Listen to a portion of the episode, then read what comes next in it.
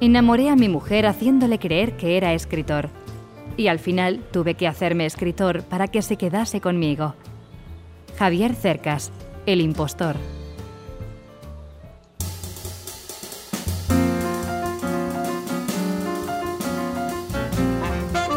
Hola amigos, bienvenidos a un nuevo episodio de nuestro podcast Me gusta escuchar.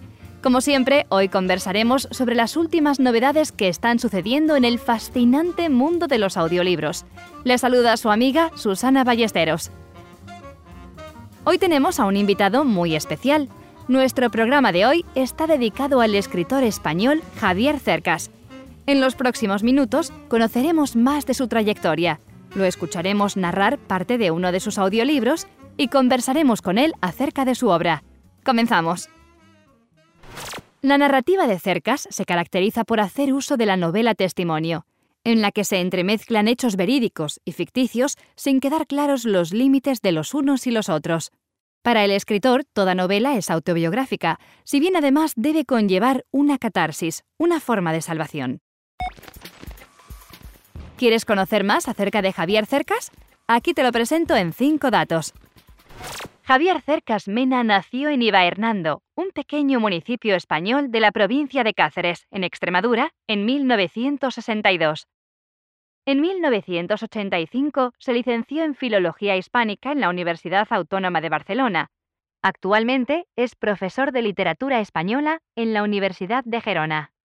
En 2003 se estrena Soldados de Salamina, película basada en su libro del mismo nombre, dirigida por David Trueba. En 2010 ganó el Premio Nacional de Narrativa por su libro Anatomía de un Instante. Cercas reconoce que para él los dos autores más importantes en la literatura son Jorge Luis Borges y Franz Kafka.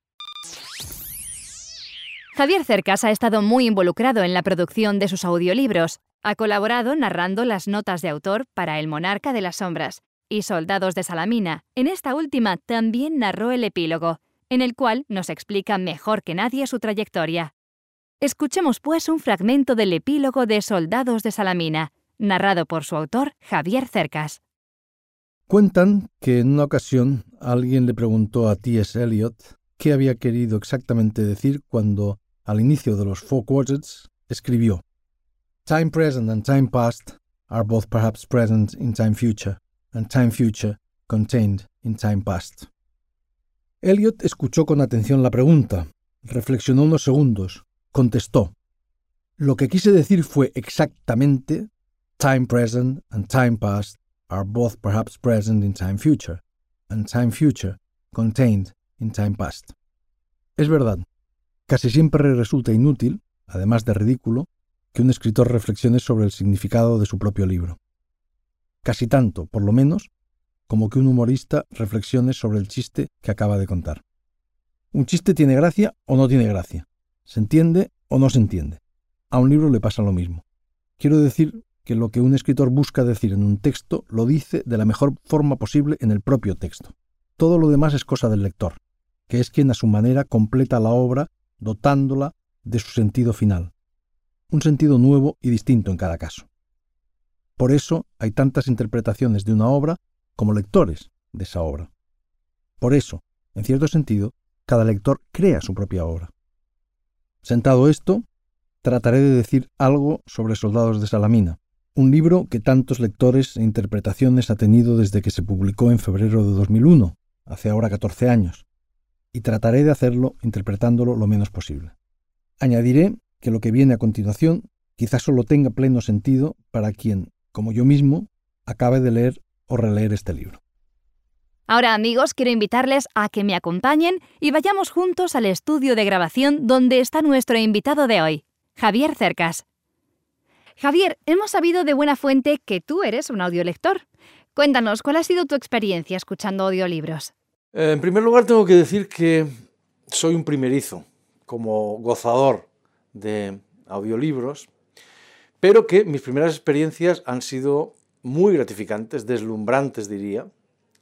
Ah, así que no van a ser las últimas. Más bien al contrario, me parece que este es el inicio, como dijo alguien, de una larga amistad, al menos entre los audiolibros y yo. Tengo entendido que te has involucrado en las grabaciones de tus libros y como ahora asistes al estudio de grabación y sigues muy de cerca la producción de tus audiolibros. ¿Qué te ha parecido el proceso? Uh, he tenido el privilegio de asistir a los ensayos de algunas grabaciones de mis, eh, de mis audiolibros, de los eh, libros que yo he escrito y que han sido llevados a, a convertidos en audiolibros. Eh, y han sido experiencias muy interesantes para mí. He visto a los actores, a los directores, a los técnicos. Es como una especie de representación, en cierto sentido, para ellos y para ustedes. Eh, eh, ha sido muy interesante y creo que el resultado, vamos, estoy seguro de que el resultado va a ser muy bueno y espero que ustedes lo disfruten mucho. Muy bien, Javier, muchas gracias por habernos acompañado en nuestro podcast Me gusta escuchar. ¿Hay algo más que quieras agregar? Por último, me gustaría añadir que creo que, estoy seguro de que la experiencia del audiolibro todavía es muy inicial, en España en particular y en el ámbito quizá de la lengua española también. En otros lugares gozan de un éxito extraordinario. Así que espero que lo que ocurre fuera, lo que ocurre en países mucho más civilizados que el nuestro y con mucha más tradición lectora que el nuestro, ocurra, acabe también ocurriendo aquí, en España y, en el ámbito de la lengua española. Creo que es algo que lo merece, creo que es una forma de disfrutar de la literatura muy rica, muy eh, estimulante y, en fin, y con un gran futuro, espero. El monarca de las sombras narra la búsqueda del rastro perdido de un muchacho casi anónimo que peleó por una causa injusta y murió en el lado equivocado de la historia. Se llamaba Manuel Mena y en 1936, al estallar la guerra civil, se incorporó al ejército de Franco. Dos años después murió combatiendo en la batalla del Ebro, y durante décadas se convirtió en el héroe oficial de su familia. Era tío abuelo de Javier Cercas, quien siempre se negó a indagar en su historia hasta que se sintió obligado a hacerlo. Ahora escuchemos un fragmento de El monarca de las sombras de Javier Cercas, narrado por Raúl Llorens. Se llamaba Manuel Mena y murió a los 19 años en la batalla del Ebro. Fue el 21 de septiembre de 1938, hacia el final de la Guerra Civil, en un pueblo catalán llamado Bot. Era un franquista entusiasta, o por lo menos un entusiasta falangista, o por lo menos lo fue al principio de la guerra.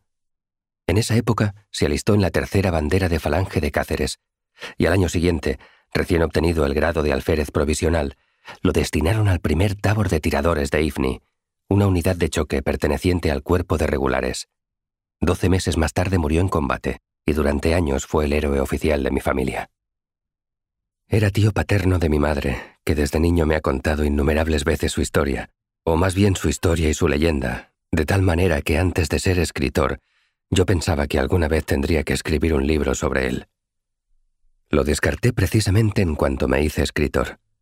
La razón es que sentía que Manuel Mena era la cifra exacta de la herencia más onerosa de mi familia y que contar su historia no solo equivalía a hacerme cargo de su pasado político, sino también del pasado político de toda mi familia, que era el pasado que más me abochornaba. No quería hacerme cargo de eso, no veía ninguna necesidad de hacerlo, y mucho menos de airearlo en un libro. Bastante tenía con aprender a vivir con ello. Por lo demás, ni siquiera hubiese sabido cómo ponerme a contar esa historia. ¿Hubiera debido atenerme a la realidad estricta, a la verdad de los hechos, suponiendo que tal cosa fuese posible y el paso del tiempo no hubiese abierto en la historia de Manuel Mena vacíos imposibles de colmar? ¿Hubiera debido mezclar la realidad y la ficción para rellenar con ésta los huecos dejados por aquella? ¿O hubiera debido inventar una ficción a partir de la realidad, aunque todo el mundo creyese que era veraz, o para que todo el mundo lo creyese? No tenía ni idea, y esta ignorancia de forma me parecía la ratificación de mi acierto de fondo. No debía escribir la historia de Manuel Mena. Consigue El monarca de las sombras, Soldados de Salamina y otros audiolibros de Javier Cercas en nuestros canales de distribución, audible.com, iBooks de Apple y en audioteca.es. Asimismo, visítanos en nuestra página web www.megustaescuchar.com y en nuestra página de Facebook, facebook.com barra me gusta escuchar, donde encontrarás mucha información acerca de todo lo que estamos haciendo. Nuevos lanzamientos, entrevistas, fotografías y muchas cosas más. Y recuerda suscribirte a este podcast Me gusta escuchar. Esto ha sido todo por hoy. Como siempre, ha sido un gusto compartir con todos ustedes. Mi nombre es Susana Ballesteros. Hasta la próxima.